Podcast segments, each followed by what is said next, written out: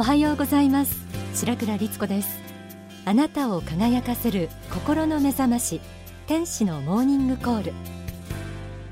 幸福の科学大川隆法総裁の最新刊。死んでから困らない生き方が今週発刊しました。死んでから困らない生き方。面白いというかまあ興味深いタイトルですよね。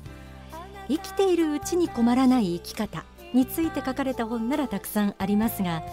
死後困らない生き方について書かれた本なんて、まあ、なかなかありません。死んでも魂は生き続けるということを大前提にした直球のタイトルだなと私は感じました。まさに宗教ならではの一冊という感じです。死後の世界については番組でもたびたび仏法真理の立場からお伝えしていますが放送後皆さんからいただく反響も大きいんです。学校では教わることのないあの世の話ですが多くの人の興味関心は尽きることがないものです。今日は大川総裁の最新刊この死んでから困らない生き方を紐解きながらあの世のことについて改めて学んでみたいと思います。天使のモーニングコール。ズバリ死んでから困らない生き方ってどんな生き方？と題してお送りします。仏法真理の教えでは死後の世界は明確にあると説かれています。皆さんはこの真理受け入れられますか？死んでから困らない生き方にはこうあります。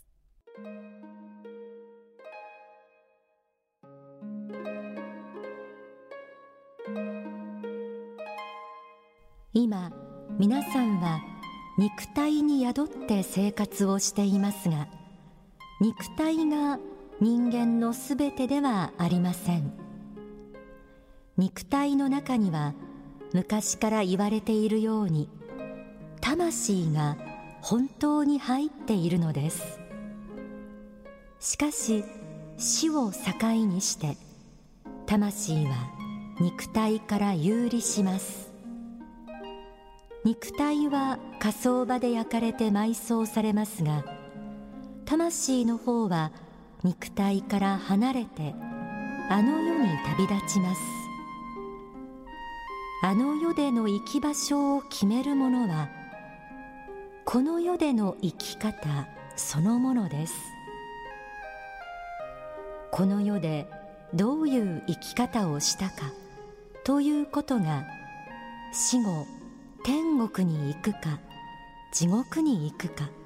それとも天国にも地獄にも行けずこの世でうろうろすることになるのかを決めることが多いのです。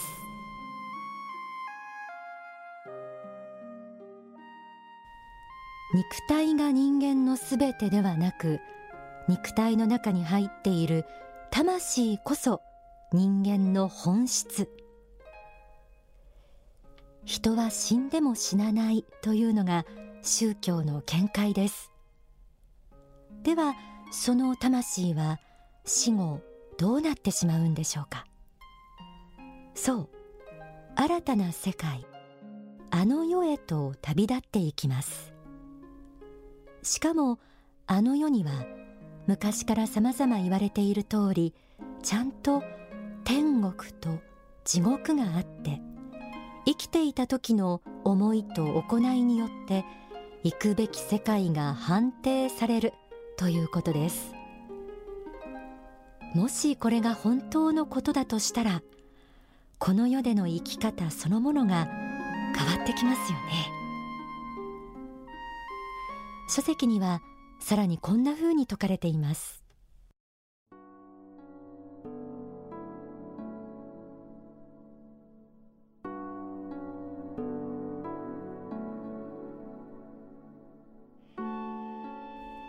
天国地獄は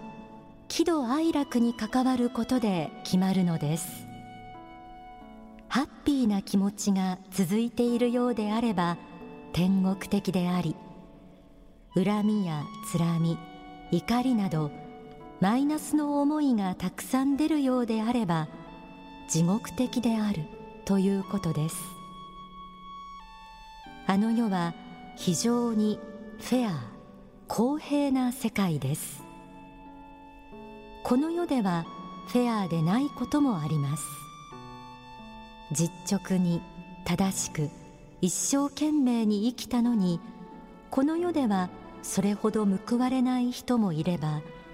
うまいことをやって成功する人もいます。この世ではいろいろなケースがあろうと思いますがあの世の世界というのはかなりフェアに判定が出るのです。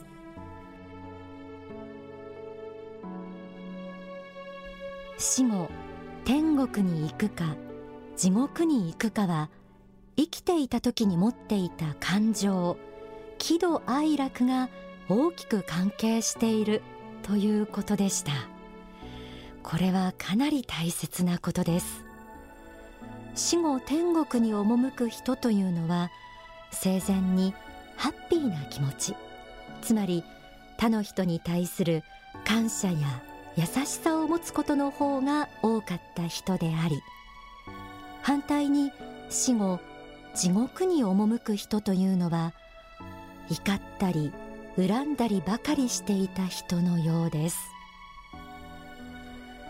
ここまで読み進めてわかることは死んでから困らない生き方のためにはまず人は死んでも死なない存在であるという真理を受け入れること。そして生きているうちから天国に入れるような心を持っておくことが大切だということです。宗教の教え仏法真理の教えはある意味でこの天国の住人になるための心の持ち方をさまざまな形で説いていると言えるかもしれません。他の人に愛を与えなさいという教え。仏の教えを心素直に学びなさいという教え。自分の間違いを日々修正していきなさいという教え。立派になって世のお役に立っていきなさい。という教え。これらは生きているうちに学んでおくことが大切です。書籍には次のようにあります。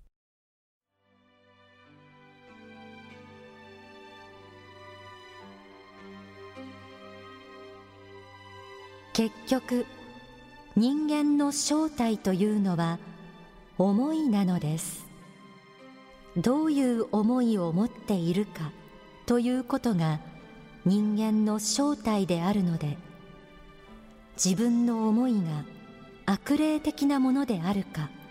悪魔的なものであるかあるいは天使的なものであるかということを見分ける知恵を身につけることが大事でありそれが悟りを得るということであるのです。ここが非常に大切なポイントです。ある程度修行が進んでくると地獄的な思いであるのか天国的な思いであるのかということがわかるようになり自分で判断して調整をつけていくことができるようになります。仏の教えを大切にしながら自分自身の心と照らし合わせて天国的な心を目指していくこと。こうした日々の小さな積み重ねが死んでから困らない生き方につながっていくということのようです。見ることも触ることもできない死後の世界。目に見えるのはこの世だけなのだからこの世のことだけ考えればいいじゃないかという人もいるかもしれませんがそれは後で大きなツケが回ってくることになるようです。書籍にはこう説かれています。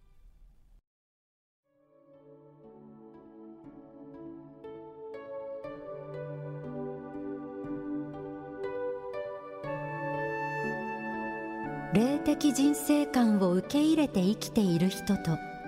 受け入れずに生きている人とではやはり人生に大きな差が出てきます。霊的人生観を持っている人にとっては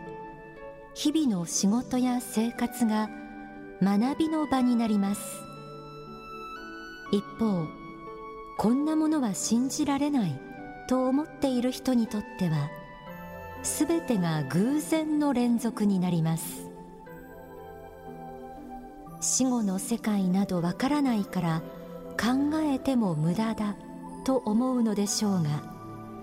結局後で大きなツケが回ってくるのです。霊的人生観とは人は死んでも死なないという真理を受け入れて生きていくこと。もしこの真理が本当のことなら人生楽しまなきゃ損だというだけの考えでは済まされなくなりそうです。死後困ることのないように今から心をきれいにしておくことが大切なようです。今日は死んでから困らない生き方ってどんな生き方？と題してお送りしています。ではここで大川隆法総裁の説法をお聞きください。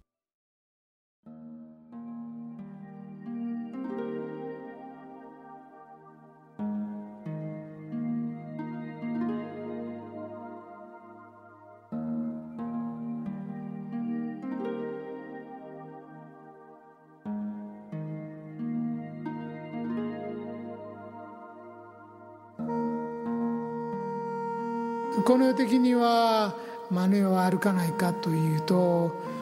そんなもの信じられないという方がまあ多数決でいうと優勢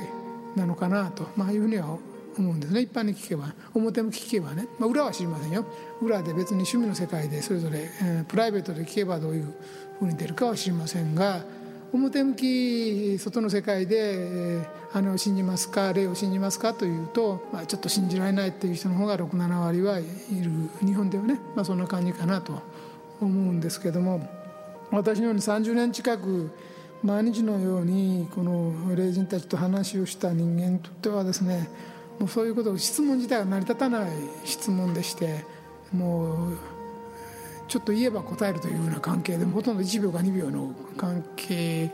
なんですよね。だから、まあ、この電話よりも早い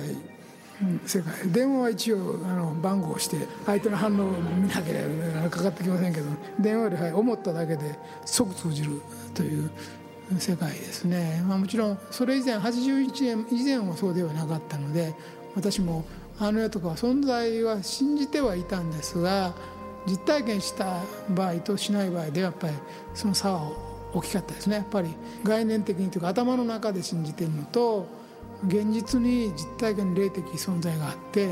こちらに話しかけてこようとしている何かを伝えようとしているっていうあるいはこちらがこう何かを発信するとそれに応えてこようとするっていう存在が現実にいて私たちがこの世で生きている生活を見守っていて何か意見を言いたがっている。それについてアドバイスしたり何か感想を持ったりしているとあるいは別の目で言うと四六時中見られているということですね。まあ、これにやっぱり耐えられる人ってそんなにいませんからだから一般的にはそういう霊が見えたり、まあ、霊界のことがあの実生活にあまり入らないように仕組みとしては出来上がってはいるんですよね。死後の世界なんてそんなものは分からないことだから考えても無駄なことだということになるわけですけど結局のところ後で大きなツケが回ってきますよと。これについてはやっぱり30年近い経験から見てあのもうもう疑う余地がないと。もう全然疑う余地がありませんと。ただこれについて各人が同じ経験を生きている間にすること自体はできませんのでこのために宗教には信仰というのが必要になってきてこの証明ができるんだったらですねもう何度でも証明ができるような科学実験みたいなもんだったら信仰っていうのはそもそも必要がないもんなんですそれは事実ですから、何度でも再現して実験できるのは事実を受け入れるだけのことですので信仰ではないんです。それは事実を確認しただけのことです。だから信仰っていうのを宗教が要求する理由は何人もが同じ経験を生きているうちにはできないけど死んでからはもちろんするんですが生きてるうちにはできないのでこれはそういう宗教指導者たちの言うことを受け入れるしかないということですね、まあ、それが信仰の意味でだから宗教でどこも信仰しなさいって言ってるのは決して騙そうとして言ってるわけではなくて信仰を通さずしてその世界にやはり跳躍して入ることができないからですねそういうことで信仰の勧めをまあしているわけですね。